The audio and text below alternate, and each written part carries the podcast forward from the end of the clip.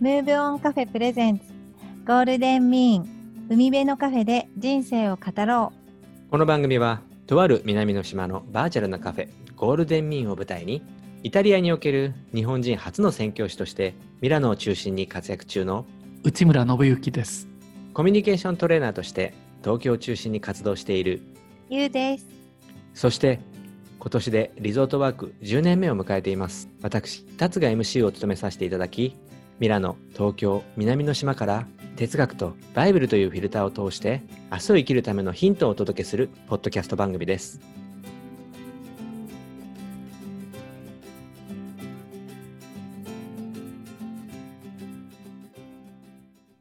チャオ海辺のカフェゴールデンミン MC のタツです。ウッディさん。はいこんにちはこんにちは。はいこんにちは、こんにちはこんばんは。おはようございます。はい。い、つどこで誰が聞いていても。そうですね。だから、チャオって便利ですよね。誰でも。チャオはね、はい便利でございます。あの、ね出会った時も別れる時もチャオですからね。そうなんですよは。だからなんか、はい本当イタリアかぶれしてるじゃんって言われながらも使ってます。い そうなんですよね。ヨーロッパでもね、結構、ドイツの人とかも、あの、デンマークの人も、チャオって言ってますね、あもうね。嬉しいな。公用なんか語みたいになってますね。はい少し後ろ盾をもらった気がしたので、今後もええ自信を持って使いたいと思います。そう、もうこれは地球語っていうことでいいんじ素晴らしいゃないでしょうかね。はい。実はですね、あの私の住むあの奄美群島はですね、うん。あのもうゴールデンウィークには梅雨入りしたんですよ。ええ早っ。そうなんだ。す例年通りでしたか？そのスケジュール。例年よりも少し早めでしたね。あなんですけど、去年もそうだったんですけど、梅雨入りした後からずっといい天気っていう状態で、あ。あ、そうなんだ。そうなんです。まあちょっとこれう、ん地球の気候の話に話を振ってしまうと、今日の収録時間が終わるので、いや、そうだよね。そには振らずに。早まってる梅雨の話からいけ いけちゃうよね。よよそこにねうんそっちにはいかないにして、あのもっとベタなトークで言うと、もう実はもう真,、真夏日で30度わお。で、最低気温がもう25度ですね、の連のうん連日そんな感じになってます。なるほど。ミラノはどうですか？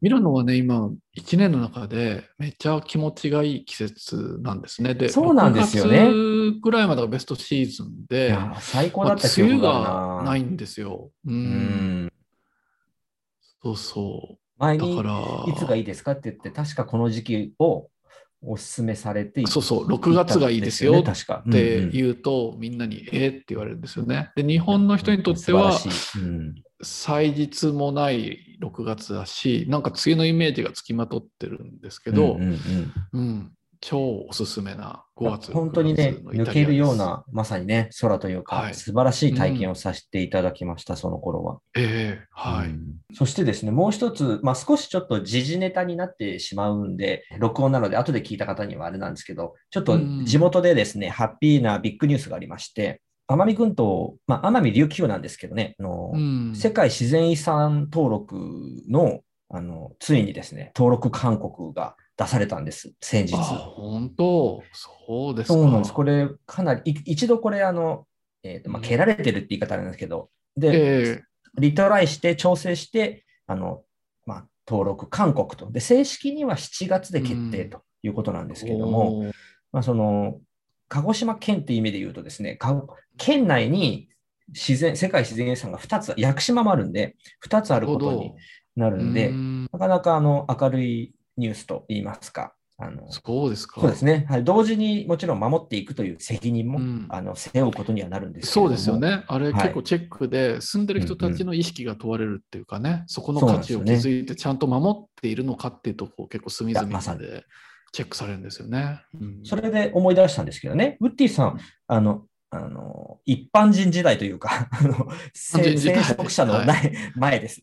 に、はい。小笠原に住まれて、ねなんか僕はそんなこと言ってませんけど、小笠原でしたよね。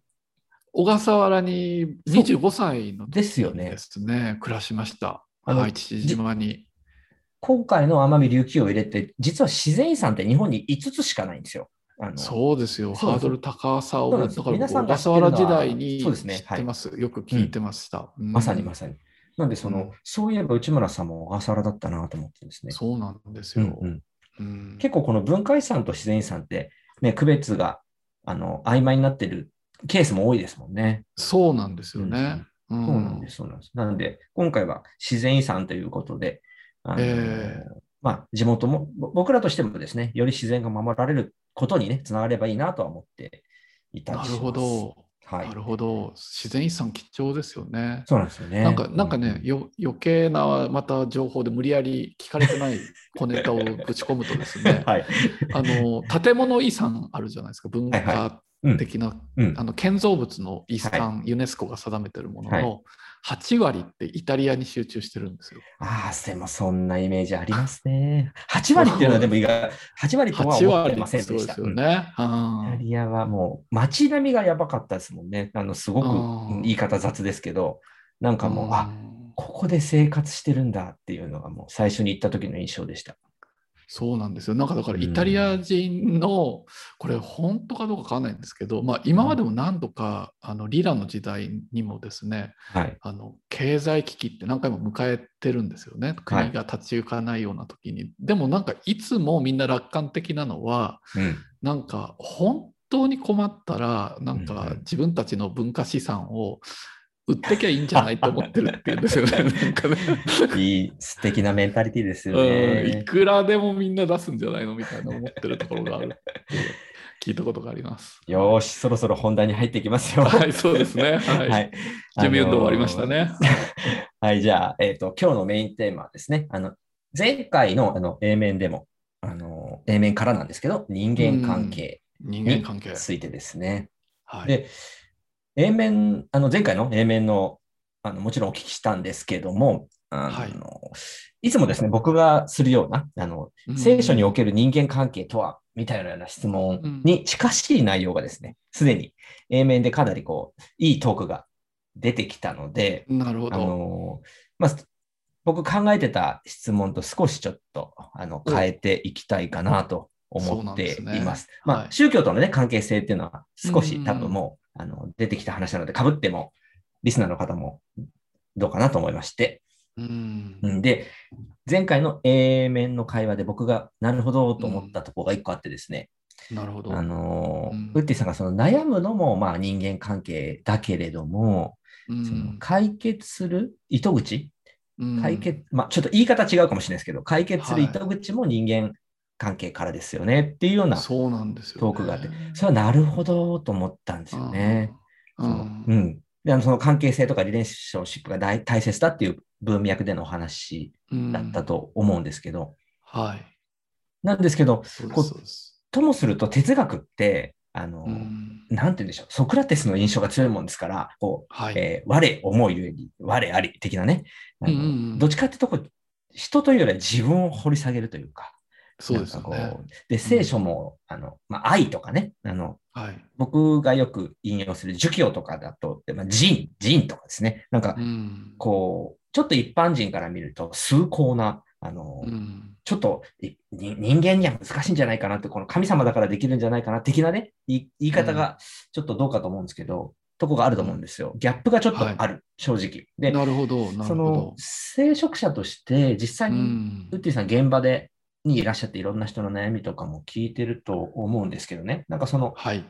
その部分のギャップとかですね、あの、ちょっとこう、一般の方とその哲学が教える、まうんあ、キリスト教でもいいんですけど、ええそことのこう、ちょっとこうギャップで苦しむ、苦しむって言い方あれですけども、なかなかこうん。う苦労されたりってことってないのかなとか、ちょっと思ったんですよね。なるほどね。そのあたりってどうでしょう？現場感とはですかね、はい。こう例えば哲学と宗教、あるいは哲学と私たちの日常生活は、ものすごく、あのコインの表と裏みたいにはい同じものだなって考えちゃう方なんですよね。はいはいというか、それが良い哲学なんじゃないかなってっていうふうに哲学を議論してるのかもしれないです。うんうんいやそうですよね例えば日常生活や、なんか、うん、人々の宗教心、信仰心となんか裏打ちされてないと言葉遊びだけになっちゃうのかなって思ってるところもあってですね。そう思います、そう思います。うん。あの別に哲学っていう言葉を知らなくても人々は暮らしてますけれども、はいうんさっき、あの達さんが言われたようにねあの人間関係で私たちあの落ち込んだりもするし復活もするっていうのは、あのはい言葉でっていうふうに言い換えることができると思うんですよ。人の発する言葉で。命を落とす。す場合もあるし、はい命を救われる場合もあるってないう目に見えないんだけどはい。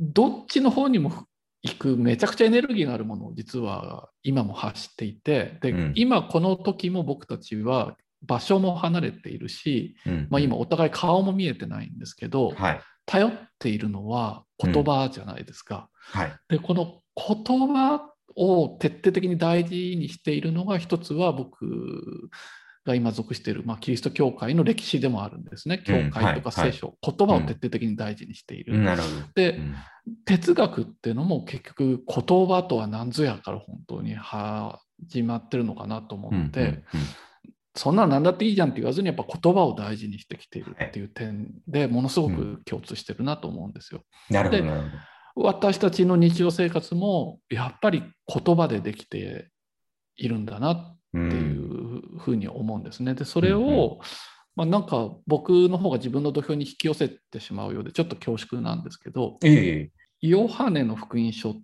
ていう、まあ、聖書の中で初めて聖書を読みたいんですけどどこから読んだらいいですかね？っていう質問されるんですけど僕その人にはね、新約聖書にヨハネの福音書っていうところがあるのでそれから読むとどうですか？って聞くことが多いんですよ。なるほど。あなんその人が何を求めてるのか背景いろいろなので、はい一つの答えじゃないんだけどすごくよく聞かれる質問なんです。どこから読み始めたらなるほど。。いいんですすか？って、まあ、あありありがちな質問ですよね。スター・ウォーズってうんうんうん4から見た方がいいですかね、うですねみたいなのとはい同じぐらい聞かれるんですよ。そうですね。そう。なんですよ、はいファーストから見た方がいいですか？みたいな。そうですね。はい。でも、ファーストから見た方がいいですよって人もいるんですけど、僕はね、ね。ヨハネの福音書がうんうん。結構本質に迫るかなと思うのは、なるほどね。ヨハネの福音書というのは、まあ、うん。今一応原書がギリシャ語で書かれてるのは、はい。ギリシャ哲学の下地がある人たちでギリシャで論じ合ってる人たちに読んでほしい、彼らが知っているところうん。うん。をから彼らがまだ知らなかったところへ連れていく書き方でなされてるんですよ。はい。んなんていうのかな僕僕よくこの人から学べたなっていう上手な教えられ方ってね僕が知ってるところの話から始めてくれて、うんうん僕が知らなかったところまで連れてってくれるまあ人の話し方が好きなんですよ。なるほど。でヨハネの福音書。書はそういうふうにギリシャの哲学者のために話していて、ヨハネの福音書の特徴的なところはですね、神はロゴスなんだってギリシャ語で書かれてるんですよ。なるほどあのイエス・キリストっていう人が存在するときにね、初めにロゴスがあったって言葉で始まるんですね。だから読む人が読むと最初これ哲学書を読んでるって思うんですよ。これでギリシャの中ではロゴスっていう概念がとっても大事だったんですね。何かを語り合うときに。で、うんこれ日本語では最近は言葉って訳されたんですけど、昔のちょっと前の聖書ではこれロゴスを日本語にどう訳そうかなっていうので、言葉のことっていうだけで訳したんですよ、日本語に。初めにことがあったって言って、だから全然わかんないですね。わかんないですよね。ことって言葉使わないじゃないですか。うんでも、言霊とか言葉、言葉の葉っぱっていうのは、うん要するに目に見えなくて僕たちの心の中で今立ち上がったものをですね、うんうんこの通信手段、マイクとかネットを通じてうんっていうのは葉っぱなんですよね。届くように葉っぱに僕のことを今載せて、タツさんに伝えてるんですよ。日本語っていう葉っぱに載せて、僕の目に見えない心の中で立ち上がったものを伝えてるんですよ。あなんかでそう言われればこのわかります。そうですよね。で、はいこの葉っぱに何が乗ったかで受け取った人が力を得たり突き落とされたりするんですよ。それぐらい力があるもので、なるほど。そのルーツは神なのであるっていう書き出しから始まるんですよ。ど。なるほどだ。から、まあ、まあ哲学者向けに語ってうんるうん語り出しなんですけど、はい。そこで人間があの言葉を大事にしてる人たちにね私たちもものすごく言葉を大事にしてきた。でうん神はあの人間を特に特徴的なものってつ作ったその最大の特徴がこのロゴスことどっていうことを交換したがるあの言葉を要するに交わすってことですよね。うん。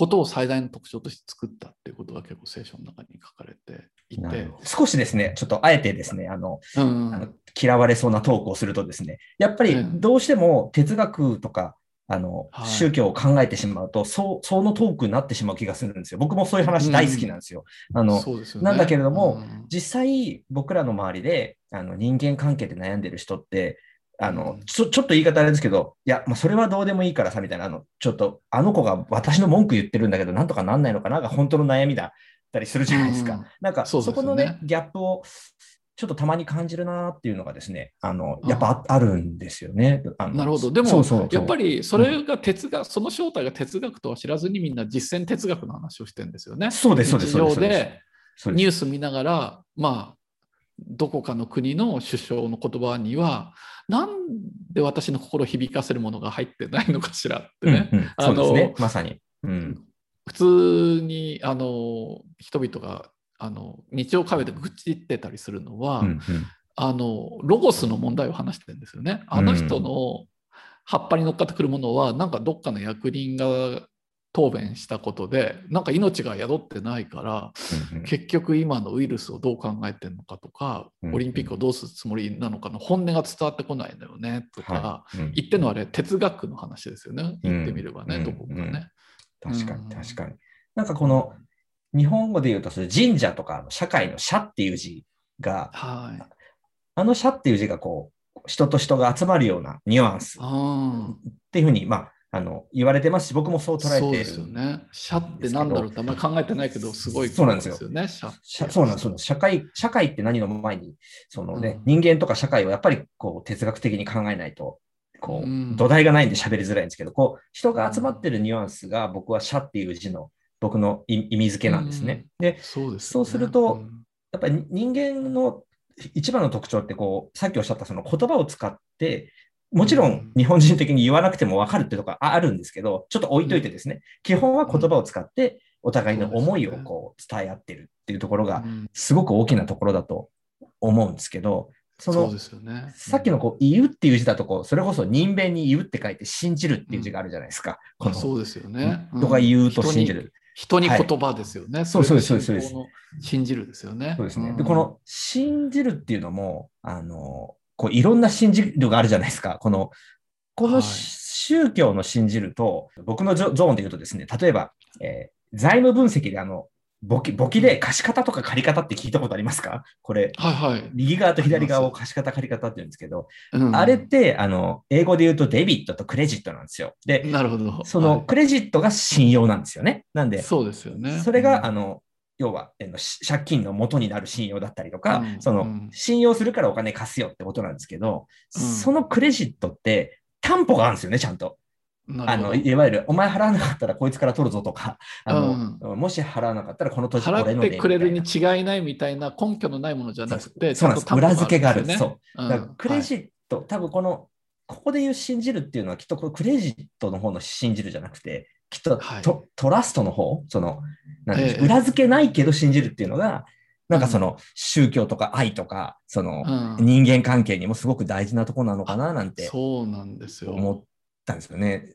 えそこらそこら辺がなんかこう、すごくこう、き肝というか、それをすっ飛ばして、こう、なんて言うんでしょう、人に、人のことを悩んでるような感じは、僕はちょっと受けてたりするんですね。そそうこってすごく、しあのねキリ、クリスチャンのゾーンでも得意なところかなと思ってですね、その。そうそうですね。あのい本当に良いあの質問というかその通りで、はい。日本の人の信じるって言葉は信じるって一つなんですけどそれはあの、信仰的な自分にとって私にとってファクトを何らかのファクトの確信があって信じてる時には、クレジットって言うんですよね。だから、はい。あのイタリアでもあのそれクレデンテっていう。あーなるほどね。いう言葉があって、これは信者のことなんですよ。教会なんかに集まってる信仰を持ってる人のクレデンテ、でうんうん。根拠はない場合のあの場合はやっぱトラストミーみたいな英語になっててクレジットとトラストってちょっと違うんですよね。違いますよね。うん、ね違うと思います。でもね、日本だとよくあの、まあ、信じることが大事なのよねっていう場合には、うん信じてる側に何か知んないけど意識があるんですよ。要するに。イワシの頭も信心からっていうことがあるじゃないですか。なるほど。で僕あの僕は僕なりに確信とかファクトの確信があって、うん。仕事を辞めて、なるほどね。全部家も世田谷にあって家も売っ払って、イタリアに来たのはこれ僕にはクレジットなんですよ。なるほどね。まあ、その時に何かを信じるって大事だもんねって言われて、あの、はい。イワシの頭もって言われた時に、僕、イワシの頭のために仕事辞めないっすよって反論したことは、あるんですけど、うん。あの、うん信じることが大事なんだもんじゃなくて、いうんや、これは一生かけるに値するっていう、僕なりの、うん。実はちゃんと担保がいや、まさに。あるんですよ。うん。なんか。その辺はね、いつもちゃんとうん信じることについては定義して説明したいなってよく思ったりし確かにます。だからその物事を、もしくはその信じる相手の人っていうのをきちんと自分なりに価値づけを、価値づけとか意味づけできてるから信用できるってことですよね。そのそうなんですよ。だ何でもかんでも。もね、100%信用するっていうのは、それはちょっと違いますもんね。違うんですよ。うんうんあのむしろ聖書の中ではですね、あのまあ、絵画なんかのテーマで知ってる人もいると思いますけど、キリストが、あのまあ、キリストが言ったことは歴史的な事実で、これは議論の余地がないんですね。あのでうん2000年前に十字架でかかった。で、はい彼が3日目に復活したかどうかが信仰の領域になるんですよ。これを私はクレジットしてますっていう人と、そんなのは僕は受け入れてないっていう人で分かれるんです。あのそこまそれ前以前は宗教じゃないんですよ。でで復活したキリストはですねあの十字架の釘の跡を残したんですよ。うん。あの脇腹と手に釘が刺された跡うんと槍で疲れた跡を残したんです。で、うん。生前一緒にいた弟子たちにはうん。むしろ疑って傷口に指を入れることを許す箇所があるんですね。おでーそれがとても大事で盲信を促したんじゃないんですよ。盲目にいいから信じろやっていう精神論じゃなくて、うん。お前なりに確かめてみるがいいっていうことが結構大事なんですよ。だから僕はあの人を信じさせることできないし信仰って個人的な確信がなければねないので疑ってみたらどうですか？と疑った上ででも何か真実知りたいって質問は大歓迎ですよってよく言言ってるんですよね。はいうんうんうん。信じられないポイントが自分の中であるんだったらそれ何でもぶつけてくださいってよく対話の中でよく言います。うんありがとうございます。はいあのもう、いつも通り時間が過ぎてますので、えー これね結論感は出てないですけど、はい。これ結論は出ないし、はい、で出ないですね。また例のことがあと5時間って言われたらい,、い、はいけますもうもうここでね、一旦 やめにして、次のコーナーに行きましょう。はい。さて、えー人生の Tips コーナー3回目ですね。えーはい初回は、えー私先行じで、前回が、えー内村さんが先行ということで、はい今回は僕からお願いしまいきす。たいと思います。えーうん今回はですね、比較的内村さんの、えー真似をしてですね、あまり考えずに臨みました。うんあのなるほど。ちょっと今慌ただしくこう動いてたりもするんで。でですね、今日聞いてて、あのうんやっぱり自分があの2003年ぐらいかな、勉強して、去年からももう一度、まあ、リラーニングというか、勉強し直しているデザインシンキングのうんお話になるんですけども、ちょっとこう手前味噌はいなんですが、デザインシンキングのスタートって、こう、何からかわかりますかね、リスナーの方。えっと、デザインシンキングの、えー一番最初のスタートっていうのは共感からなんですよね。なるほど。はいこの共感が極めて重要なあのうんコンセプトになってます。あの、えー、み三つは、本当はみ三つ、本当というか、えー究極は3つぐらいって言われてて、共感と実験とプロトタイプ、えーストーリーテリング。実験とプロトタイプは一緒ですね。なんですけど、なんせスタートが共感がすごい肝の肝なんですね。で、今日の話のその人間関係のとこって、僕、もう人間関係じゃないものってあるんだろうかぐらいに思ってるんですよ。その、そうだよね。ほぼ人間関係じゃないかなと思っていて、うん。で、その人間関係の一番なんていうか肝がこの共感なんじゃないかなと思ってですね。ですよね。なんで今日の tips はこの共感、共感するっていうことをもうちょっとこう、あの、深めていくことで、あの、うん悩みかみ、みんなが持ってる、僕も持ってる悩み、あの、少しでもこう、自分の方から一歩歩み寄れるんじゃないかなっていうのを今日お伝えしたかったんですね。今日の話を A 面から、うんあの、前回の A 面から今回聞いててですね。うんで、この、なんで共感が大事かっっていうところになってくると、すごく内村さんじゃないけど、まあ5時間は無理だな。2時間ぐらい喋れるんですけど、あの、共感って、やっぱりこう、なんて言うんでしょうね。相手のこう靴を履くって言い方を英語だとするんですけど、内村さんで言うええ。と上着を借りるって言い方でしたよね。借りる、はい。ねその、えー putting yourself into another person's shoes って言い方なんですね。で、その、やっぱりこう、自分が、あ相手はそうなんだろうなって思うっていうのはちょっとやっぱり弱くて、もっともっと相手にグッと入っていくっていう。で、実際仕事のデザインリサーチの現場では、実際例えば、えー子供のものを作るときはですね、子供の目線にしゃがんで図書館を歩いてみたりとか、あの、なるほど。想像では無理なんですよね。もうやっぱり実際動いてみたりっていうところまでやるんですね。うんで、そこでやっぱり初めて分かることって、あ、これ見えないんだっていうのは、やっぱり想像だと分からないですよね。自分たちが動いてみないと。なんで、この、もう人間関係で少し悩んだときに、もう思い切ってその人の共感に入り込んでみるっていうのを、今日の皆さんへの僕、tips として、あのもうちょっと楽しみながらゲームっぽくやってみてもいいと思うんですよね。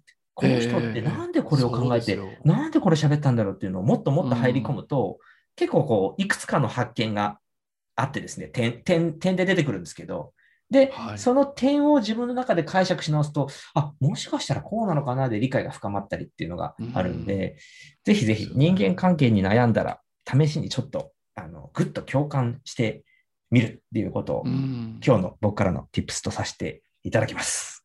はい、ありがとうございます。じゃあ、内村さんもお願いします。はい、はい私もやっぱりそれの裏表とか同じ言葉になるんですけど、やっぱり、あのもう何とか言ってる tips かもしれないですけど、一言で言うと、やっぱり想像してみるですよね。うんうんさっき言った共感をきっかけにですね、うんうんあの想像がバーッと広がるんですよね。そうですねだから僕どうして共感できないんだろううんっていうことからも考え始めなるほどるんですよ。ね。なるほど。うんんあと、なんで共感できちゃうんだろうっていうところからも考えてしまいますし、はい。あと、なんか、いろんな感情はありますよね。この人羨ましいなって思っちゃうんだけど、で、も、まあ、例えばですよ、いつもヒットチャートを賑わしてるミュージシャン、羨ましいな、自分の作品が、ね、評価されて、はい。うんうん。収入も追いついていて人気者だし、とか思うんだけど、でも、トップランナーとして走らなきゃいけないプレッシャーってどうなんだろうって、また別の視点で考えたりするんですよ。はい。うん。その時に抱えてる孤独ってどんな感じなんだろうっていうね。ー確かにそうですよね。だ。からなんか別の言い方になっちゃってるのかもしれないけど、はいはい。僕はやっぱりいっつも想像してみるってことをやめたくないなといやー素晴らしいですね。いや、もう本当に、あの、本当にそう思います。あの、ごめんなさい。もうまい言葉が見つからない。50年前にジョン・レノンがもうイマジンを歌っている時点でね僕の tips でも何でもないんですけど、はい。今ちょうど僕はジョン・レノンの T シャツを着ています。あ、そうなんですね。それはまたお見せできないのはあれなんですけど。それでまた不思議な、こう、共性ですね。うんはいシンクロニシティですね。もうんすごくもうお後がよろしいようなので、今日はこのぐらいで、はい えー、ありがとうございました。したいと思います。さて、今回のゴールデンミンいかがだったでしょうか？